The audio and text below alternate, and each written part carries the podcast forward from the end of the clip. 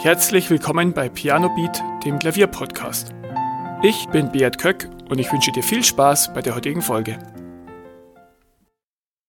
Ich werde immer wieder von Freunden und Bekannten gefragt, welches Klavier sie denn kaufen sollen. Und ich kenne mich zwar ein bisschen damit aus, aber ich wollte unbedingt auch mal eine Expertenmeinung zu diesem Thema einholen. Und aus diesem Grund habe ich Thomas Kreisel vom traditionellen Klavierhaus Kreisel aus Fürth interviewt der zu allen wichtigen Themen rund um den Klavierkauf mir Rede und Antwort gestanden hat. Alle Informationen zu diesem Interview findest du natürlich in den Show Notes und auch einen Link, wo du nochmal die wichtigsten Kernaussagen nachlesen kannst. Ich wünsche dir viel Spaß bei diesem wirklich tollen Interview. Wir haben das im Klavierhaus direkt durchgeführt, darum sind da vielleicht ab und zu ein paar Hintergrundgeräusche zu hören, aber ich hoffe, du kriegst dennoch die wichtigen Aussagen alle mit. Heute sitze ich gegenüber von Herrn Thomas Kreisel, der das traditionelle Klavierhaus Kreisel in Fürth ähm, als Klavierbauer betreibt. Und äh, vielleicht stellen Sie sich mal kurz vor, wie so Ihr Werdegang ist, auch mit dem Haus hier in ein paar Sätzen. Ja, mache ich gerne. Ähm, ich bin die sechste Generation äh, Klavierbauer. Ich selber bin Klavierbaumeister. Das ist ein inhabergeführter Familienbetrieb. Das heißt also, das ist alles eine, eine, eine, eine Kreiseldynastie von, vom ersten Tag an. Ich, ähm, ja, wir sind jetzt hier frisch umgezogen vor drei Jahren. Vorher waren wir in der Innenstadt. Ähm, ich selbst lege viel Wert auf Handwerk, ähm, Handarbeit. Wir verkaufen neue Instrumente, gebrauchte Instrumente, äh, Digitalpianos, äh, wir vermieten auch viele Instrumente, auch auf Jahressicht. Ähm, genau, das ist, ähm, was unser Haus ausmacht. Ich habe sieben Klavierbaugesellen, ich habe zwei Auszubildende, also Ausbildung ist auch wichtig, ich habe eine große Werkstatt, wir haben 100, um Gottes Willen 120, 130 Instrumente hier rumstehen zum Anspielen. Also schon eine genügend große Auswahl für jeden, ja. von Anfänger bis zum Konzertpianist. Wenn jetzt jemand bei Ihnen ins Haus kommt und sich ein Klavier kaufen will, was sind so die Fragen, die Sie ihm stellen oder die er sich stellen sollte? Okay, also die erste und die leichteste Frage, wo viele Leute immer etwas lachen, ähm, ist aber durchaus die einfachste, welche Farbe? ja, da muss ich auch lachen. ähm, äh, danach äh, erklärt sich viel. Gebrauchte Klaviere hat man nun mal nur in der Farbe, die da sind. Und neue kann man in jeder Farbe bestellen. Das ja. ist schon mal der, der, die einfachste Unterscheidung. Die zweite Frage ist eigentlich immer, soll ich ein neues oder ein gebrauchtes kaufen? Was ist da so, was spricht, klar, der Preis spricht fürs Gebrauchte, aber was, ja, woran kann man sich da orientieren? Ja, nicht mal so. Ähm, ich bin in, meiner, in meinen Beratungsgesprächen komplett eigentlich weg vom Alter gegangen, mhm. ähm, sondern ich gehe wirklich nach Budget. Ja. Man kann sich jetzt einen neuen Japaner kaufen, ähm, da liegen wir sage ich jetzt mal so, roundabout 5.000 bis 6.000 Euro in der, in der. Geht um Klaviere. Ja, ja, genau. ein, ein, Japaner zwischen 5.000 und 6.000 Euro. Dafür kriegt man auch einen gebrauchten Deutschen. Ja. So. Ähm, viel haben wir auch mit dem, so doof wie es klingt, mit, mit dem Automobil gemeinsam. Auch da ist dieses Preisgefüge gleich. Und dann ist es eigentlich eher die Frage, was liegt mir mehr? Äh, eine super präzise, moderne Mechanik, die halt noch 0 Kilometer hat dafür einen Japaner oder nehme ich ähm, eine deutsche Wertarbeit, das, Schwe das deutsche Schweizer Der Mercedes. genau, aber halt gebraucht. Ja. So, da weiß ich nicht, wie viele Kilometer hat er drauf, was hat er schon vorher erlebt. Natürlich bin ich als Klavierbaumeister immer in der Pflicht, das so herzurichten, dass es perfekt ist. Aber es ist Unsicherheit. Und das ist ähm, schlicht und ergreifend eine Charakterfrage und keine Qualitätsfrage. Wenn ich meine Klaviere blind ver, ver, ver, verkosten oder vertesten lasse, ist es exakt 50-50, was die Leute präferieren. Ja. Das ist das Thema neu und gebraucht. Geht weg davon, setzt euch ein Budget. Das habt ihr schneller gesetzt, als es euch lieb ist. Ähm, die Farbe ist was, was einfach das Ambiente äh, entweder entscheidet oder verhindert. Das sind die zwei einfachsten Sachen. Das nächste ist dann, ja, welche Marke ist die richtige? Ja. Auch da bin ich immer der Meinung, geht weg von der Marke, klebt am besten im Kopf irgendwie äh, einen schwarzen Zettel auf, den Namen. Ähm, das Klavier muss spielen und es muss klingen. Ja. Und ähm, das kann ich jetzt mit ganz vielen Fakten, Theorien, Zahlen, Messungen irgendwie versuchen zu beschreiben, aber das ist nun mal dieses echte Erlebnis auch beim Klavierkauf oder beim Klaviermieten, ähm, dieses echte Erlebnis, auch mal die Unterschiede rauszufinden. Ja. Wenn jemand mit der Klavier spielen kann. Er soll keine Sonaten spielen, er soll keine anderthalb Stunden Stücke von sich geben, weil nach zwei, drei Minuten, wenn man Klavier testet, hört man der Musik nur noch zu und nicht mehr den Klavier. Das ist vielleicht auch ein Tipp für jemanden, der noch nicht Klavier spielen kann oder vielleicht für Eltern, dass sie auch jemanden mitnehmen, der schon Klavier spielen kann, genau. oder? Das würden genau. Sie sagen. Ja. Genau, also der Klavierlehrer ist immer der berühmteste äh, Ansatzpunkt. Äh, es gibt Klavierlehrer, was ich persönlich fair finde, weil Klavierlehrer haben damit auch Arbeit oder Geldausfall. Ähm, was ich einen sehr sympathischen Ansatz finde, ist, wenn der Klavierlehrer eine Probestunde im Klavierhaus gibt. Ja. Dann hat man eine Dreiviertelstunde, ist fein raus. Der Klavierlehrer hat auch irgendwo seine Wertschätzung gekriegt und er kann mit dem Filius, mit der Filia oder mit dem Erwachsenen, es gibt immer mehr Erwachsene, die anfangen, äh, durch das Klavierhaus gehen und man kann sich die Klaviere anhören. Ja. Erstens spielt der Klavierlehrer, zweitens spielt man selber. Wenn man selber anfasst über die Moderation des Klavierlehrers, kann der Lehrer sagen, du, schaut, schaut nicht gut aus, wie du dich da vorwickelst, äh, das ist zu klein, das ist zu groß, das ist zu laut, das ist nicht angepasst. Übrigens, äh, über die Größe und Raumgröße müssen wir noch reden. Das ist natürlich auch ein wichtiger Punkt. genau, habe ich völlig vergessen. Ja. Ähm, jedenfalls nimmt einer mit, der mitspielt. Ähm, oder ihr könnt selber spielen. Es reicht wirklich, alle meine Entchen, für Elise, es reicht wirklich das Einfachste, um einen Eindruck zu kriegen, wie es sich anfasst. Ja.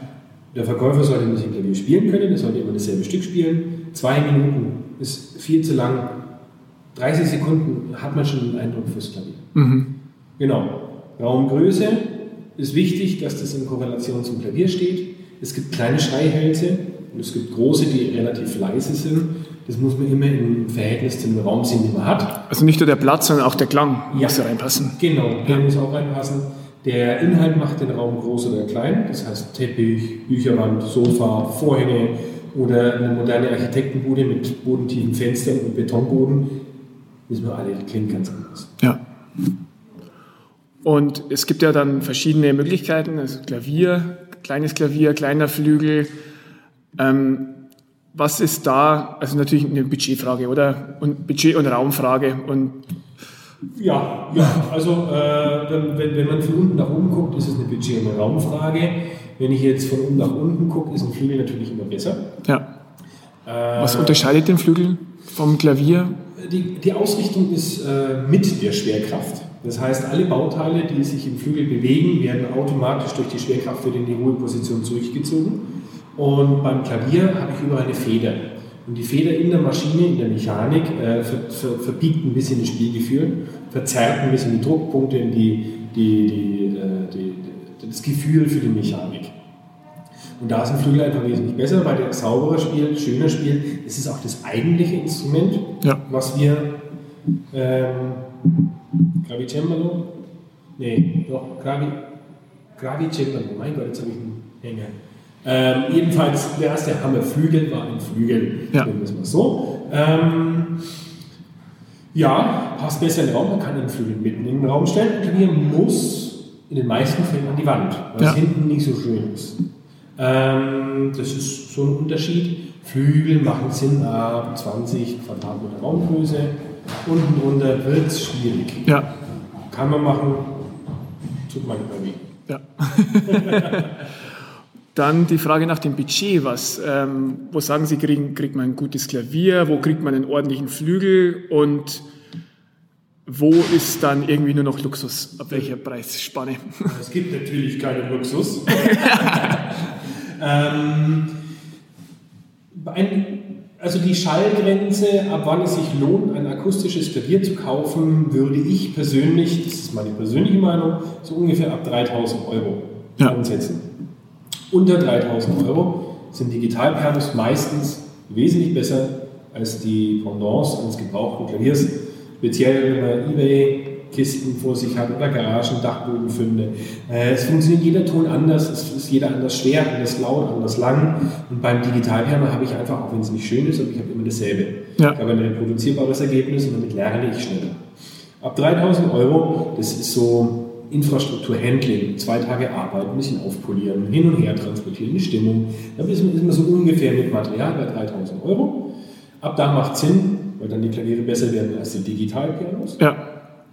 Äh, ein Klavier, was, ja, also wie gesagt, äh, ich hatte schon mal die Grenze 5000 Euro angesetzt, so zwischen 3.000 und 5000 Euro ist die Einsteigerklasse, zwischen 5.000 und 10.000 Euro ist so die, die schöne Klasse. Ja. Äh, 10.000 bis 15.000 Euro ist dann sehr ambitioniert und schon professionell zu sehen. Aber immer noch Klaviere. Immer noch Klaviere. Mhm. Ähm, und äh, bei Flügeln ist die Schallgrenze 10.000 Euro, wo es so langsam anfängt, neue Instrumente zu geben. Gebrauchte kann man schon 6.000, 7.000 Euro kaufen. Das mag manchmal auch ein bisschen Dekorationsgründe sein, dass man sich einen Flügel reinstellt, dann ist es okay. Ja. Ähm, aber ich würde mal sagen, 10.000 Euro für einen Flügel, da kriegt man was Sauberes, Ja. das einfach funktioniert. Ähm, so, jetzt haben wir ein bisschen durcheinander gebracht, zu viele Zahlen auf dem Haufen. 10.000 bis 15.000 ist bei Klavieren schon semi- Die Oberklasse. professionell. Ja. Und 15.000 bis 25.000 Euro ist so eine Mischung aus Luxus und äh, professioneller Nutzung. Es gibt Design, wird es noch teurer, Ja. äh, aber da sind wir eindeutig im Luxusbereich. Ähm, so der, der Golf, der Flügel. Autos sind ein perfekter Vergleich, ich, ich verspreche es. Ähm, der Golf, der Flügel ist so, sage ich mal, der 1,80er, 1,90er Carbon-Flügel. Ja. Da liegen wir so bei 23.000, 25.000 Euro. Passt zu allem, stört mal gar nichts, ist für alles verwendbar, ist langlebig, wertstabil und spielstabil. 1,80 ist die Länge. 1,80, genau, sorry. Ähm, man hat immer drei Zahlen bei der, bei der Modellbezeichnung. Das ist äh, bei Klavieren die Bauhöhe in Zentimetern von Fußboden bis zur Oberkante. Und die drei Zahlen beim Flügel sind die Länge von Vorderkante bis Hinterkante. Ja. Alle Instrumente sind grundsätzlich 1,50 Meter breit, plus minus 5 cm. Das liegt daran, dass die Klaviatur genormt ist. Ja. Ähm, so, wir 25.000 Euro Flügel und ich würde mal so sagen, so ab 60.000 Euro fängt so der schöne Luxus an. Ja. Man sagt, das ist toll, ich krieg was Tolles, das ist ja genial. Und ab 100.000 Euro fangen dann so die Konzertinstrumente an, die auf Bühnen stehen. Da geht es dann auch eher um den Schalldruck, dass ich auch 300, 500, 1000 Menschen beschallen kann. Ja. Dann gehen wir nochmal auf die andere Seite, E-Pianos. Ich werde auch immer häufiger gefragt von Freunden, ja, so in meinem Alter, die sich jetzt, wollen sie wieder, jetzt sind sie langsam aus dem Studiumalter raus, jetzt wollen sie sich ein E-Piano holen. Ja, welches oder worauf soll ich achten? Welcher Hersteller? Ist auch natürlich immer wieder eine Geschmackssache, aber was gibt es da zu beachten? Was, was kann man da? Ähm, es gibt irgendwie bei, bei Digitalpianos, also bei Elektronik allgemein, das kennt man auch von anderen Geräten, gibt es immer noch dieses, dieses, es geht noch billiger. Ähm, nein, tut es nicht. ähm, Grundkriterium eines Digitalpianos, das es ich als selbes Hobby wie Klavierspielen erachte, 88 Tasten, fester Stand, drei Pedale und gewichtete Tasten. Ja. Gewichtete Tasten ist eine, ist eine eigene Doktorarbeit. Es gibt von der einfachen Feder, die 50 Gramm Spielgewicht erzeugt, bis hin zur echten Klaviermechanik, die im Digitalpiano drin ist, gibt es alle Facetten. Ja. Ähm, aber es gibt es eben auch nicht. Also gerade 20 Gramm Keyboard mit 5 Oktaven, dann könnt ihr Keyboard spielen lernen, Ja. aber nicht Klavier. Ja. Es sind zwei unterschiedliche, also ich sage wirklich, es sind unterschiedliche Instrumente Ja. ähm, sagen die meisten Klavierlehrer. Ähm, so, gewichtete Tasten heißt, ich habe so ungefähr den Touch eines echten Klaviers. Ähm, das ist übrigens das wichtigste, aller, allerwichtigste Kriterium bei einem Digitalpiano. Es ist egal, wie es klingt, es ist egal, wie es ausschaut, es muss sich richtig anfühlen, Ja. weil wir das motorische Muskelgedächtnis trainieren müssen. Ähm, die ähm, Tasten können auch aus Holz sein, dann wird es authentischer. Ja. Der Drehpunkt kann in der Mitte der Taste sein, nicht am Ende, dann wird das Digitalpiano größer, teurer, aber auch besser steuerbar. Nach dem Touch kommt der Sound. Ähm, achtet auf die Anzahl der Boxen. Hat es einen 3D-Sound? Kommen die Bässe von links? Kommen die Höhen von rechts? Äh, kann ich die Töne schön mischen? Ist das, ist das ein melodisches Erlebnis oder ist es einfach nur ein Runterklopfen? Ja. Ja? Ähm, achtet auch immer drauf, dass äh, das Digitalpiano ähm, Können angepasst ist. Ja. Alle meine Ähnchen braucht weniger, wie wenn ich eine Sonate spiele. Ja. Wenn ich Repetitionen brauche und so weiter und so fort. Ähm, da kommt ähm, Digitalpiano natürlich schneller an seine Grenzen. Man muss aber auch ehrlich sagen, das kostet ein, ein Drittel, ein Fünftel. Ähm, für den Anfang des Hobbys ein Tausender ausgeben. Ja. So roundabout. Wenn ihr mal 200 günstiger oder 200 drüber seid, ist alles gut. Aber ein Tausender ist so die, berühmte Schallgrenze. Ähm, genau. So, was war es noch? Marke ist mir eigentlich ziemlich völlig egal. Es gibt natürlich drei große Marken. Ich weiß nicht, ob ich jetzt hier Werbung machen soll oder nicht. Ähm, es gibt drei große Marken, äh, die sich gegenseitig die Köpfe einhauen in Qualität und Preis. Ähm, und dann gibt es halt noch so, ich weiß nicht, also wenn es plötzlich nur noch die Hälfte kostet, dann wird man als normaler Mensch eigentlich aufmerksam. Das ist Kawaii, Yamaha und Roland, oder? Richtig. Ja. genau. Und ähm, ja, der, der, der, Markt sagt dir schon, wie gut das Ding ist. Also, das ist immer so ein Weinflaschending. Du gehst in den Supermarkt, du willst einen guten Wein, also schaust du ein schönes Etikett und ein ordentlicher Preis. Ja. Nur, dass den Wein jeweils gekostet hast. Ja. Und das ist halt bei Digitalpianos gleich. Dann nochmal ein berühmtes Thema, so der Kauf von eBay Kleinanzeigen und Konsorten. Ja. Da glaube ich, dass Sie als Klavierhausinhaber da immer ein bisschen Bauchschmerzen haben, aber gibt es da was, was zu beachten gibt oder, oder kann man den auch von einem Experten einschätzen lassen? Oder? Also, ähm, ich muss jetzt mal allen, allen eBay-Käufern die Augen öffnen. Die ersten, die ein gutes Klavier kaufen, sind hier Klavierbauer. Ja. Die guten Angebote, also ich schaue durchschnittlich drei bis fünfmal am Tag in alle Kleinanzeigenportale, ich habe Suchaufträge. Wenn was ist, kommt es auch nachts auf mein Handy. Wenn da was ist, ich habe die Hand drauf. Ich bin zahlkräftiger, ich bin mutiger, weil ich mich mit dem Thema auskenne. Ja. Das heißt, nach ein, zwei Tagen, wenn die Anzeige noch online ist, wird kein Profi daran Interesse haben. Ja.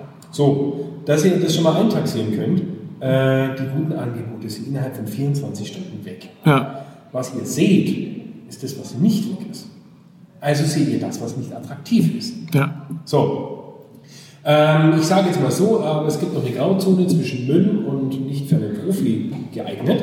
Diese Grauzone, ähm, ja, das muss man halt dann so ein bisschen so, so taxieren. Es ist nicht nur der Kauf, es ist der Transport, es sind dies, es ist jenes.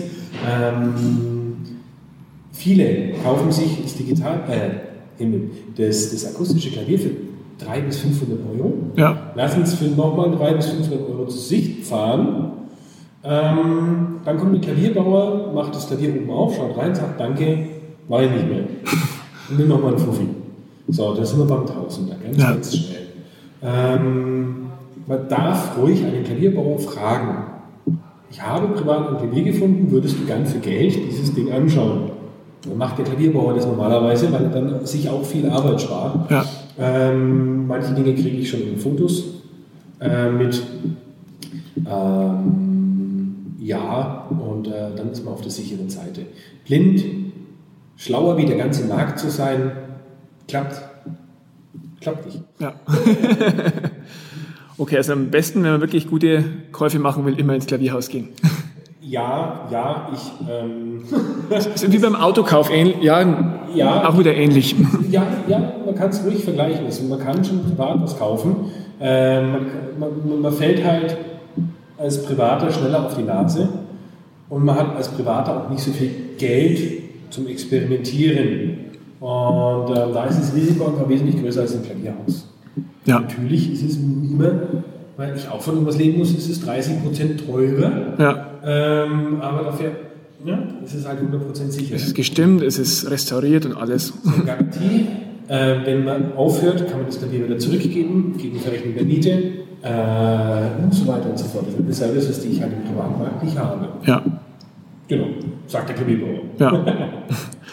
Dann noch ein Thema, wenn es ums Finanzieren geht. Ähm, was sagen Sie so, so Sachen wie Mietkauf in den Flügel oder allgemein Mieten, wenn man sagt, ja, ich hätte so gerne einen Flügel, aber wie ähnlich wie im Auto auch, ich würde es gern leasen oder anzahlen. Ja. Ähm, Leasing, äh, ich weiß auch nicht, wie das zu dem Ding kommt.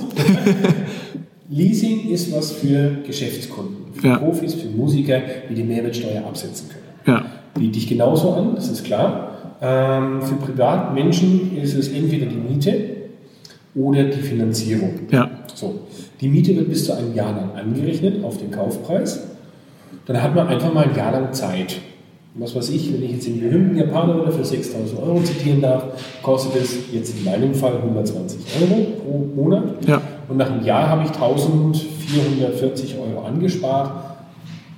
Überraschung, das sind 24 Prozent des Kaufpreises und den Rest könnte ich dann theoretisch finanzieren, mir was Besseres kaufen und den Preis trotzdem anrechnen lassen äh, oder ich löse es halt gleich ab. Ja. Ja? Äh, das ist die sicherste Variante, äh, die unglaublich beliebt ist. Ja. Äh, und die Finanzierung schlägt jetzt eher bei Flügeln zu, Ja. wo man sagt, okay, wenn ich jetzt 25.000 Euro Kaufpreis habe, dann bin ich bei 500 Euro Miete. Ja, mei, dann kann ich es mal gleich finanzieren für die Ja. 500 Euro. Ähm, dann da schlägt dann eher die Finanzierung zu. Ja. Genau. Okay. Ja, dann glaube ich, sind die großen Fragen geklärt. Gehört? Dann vielen Dank für die Bereitschaft. Sehr gerne.